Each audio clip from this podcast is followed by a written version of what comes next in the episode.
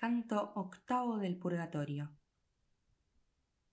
Era ya la hora en que vuelve el deseo al corazón de los navegantes y lo enternece, el día en que dicen adiós a los dulces amigos, y en que el nuevo peregrino de amor sufre si desde lejos oye el tañido que parece llorar el día muerto, cuando comencé a dejar de lado el canto y a mirar a una de las almas que con la mano pedía que la oyeran unió y levantó ella las palmas, fijando los ojos en el oriente, como diciendo a Dios, de otro no espero.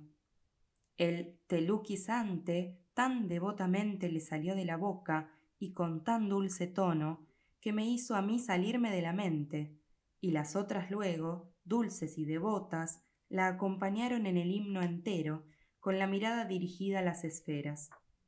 Aguza aquí, lector, los ojos a la verdad. El velo es ahora tan sutil que pasar tras él te resultará ligero.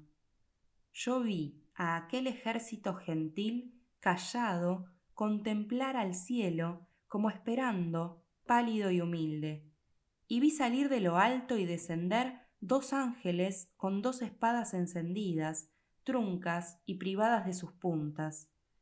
Eran verdes como hojitas brotadas sus vestidos que de verdes plumas agitadas traían ondulando detrás. Uno un poco sobre nosotros vino, y el otro descendió en la otra orilla y quedó en el medio de la gente contenida.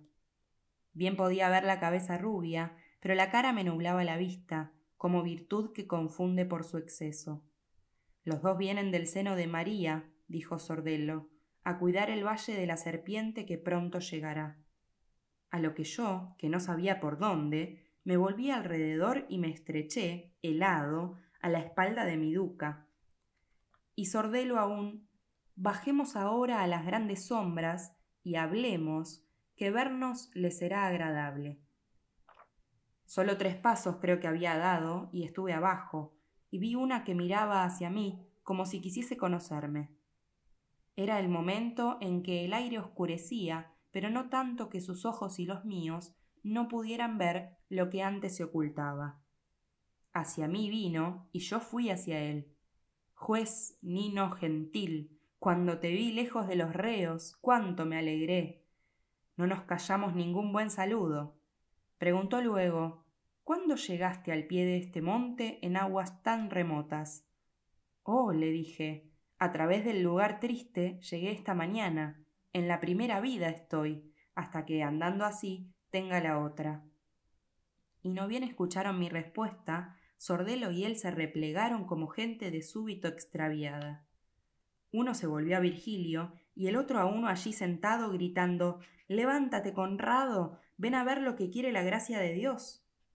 Luego, vuelto a mí, por la singular gratitud que le debes a quien se esconde tras el primer porqué, que no vadea a nadie, cuando estés al otro lado de las grandes ondas, dile a mi Giovanna que pida por mí allá donde a los inocentes se responde.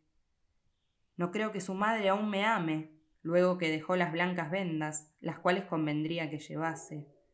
Por ella fácilmente se comprende cuánto en la mujer fuego de amor dura, si no hay ojos o tacto que lo encienden. No le hará tan bella sepultura esa víbora del campo milanés como le habría hecho el gallo de Galura. Así decía, su figura marcada por el signo de aquel justo celo que mesuradamente el corazón inflama. Mis ojos golosos andaban por el cielo, por allá donde las estrellas son más lentas, tal como una rueda al eje más cercana. Y el duca, Hijo, ¿qué miras allá arriba? Y yo a él, a esas tres antorchas que del polo hacia acá encienden todo, de donde él las cuatro estrellas claras que vimos por la mañana ya bajaron y éstas subieron donde estaban ellas.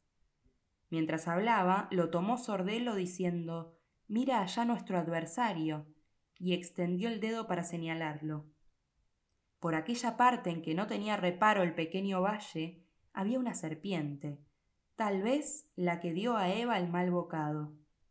Entre hierba y flor venía aquel reguero, acá y allá moviendo la cabeza, y el dorso lamiéndose, como bestia que se lava. Yo no vi, y no puedo decir por eso cómo se movieron los azores celestiales, pero vi bien a los dos en movimiento. Oyendo a las verdes alas hender el aire, huyó la serpiente, y los ángeles volvieron, volando al mismo tiempo, a sus lugares.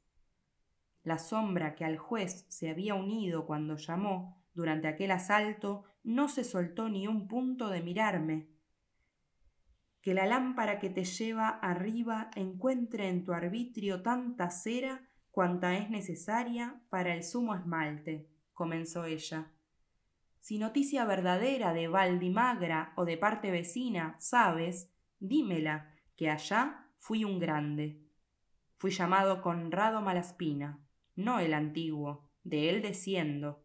A los míos di el amor que a quien noblece.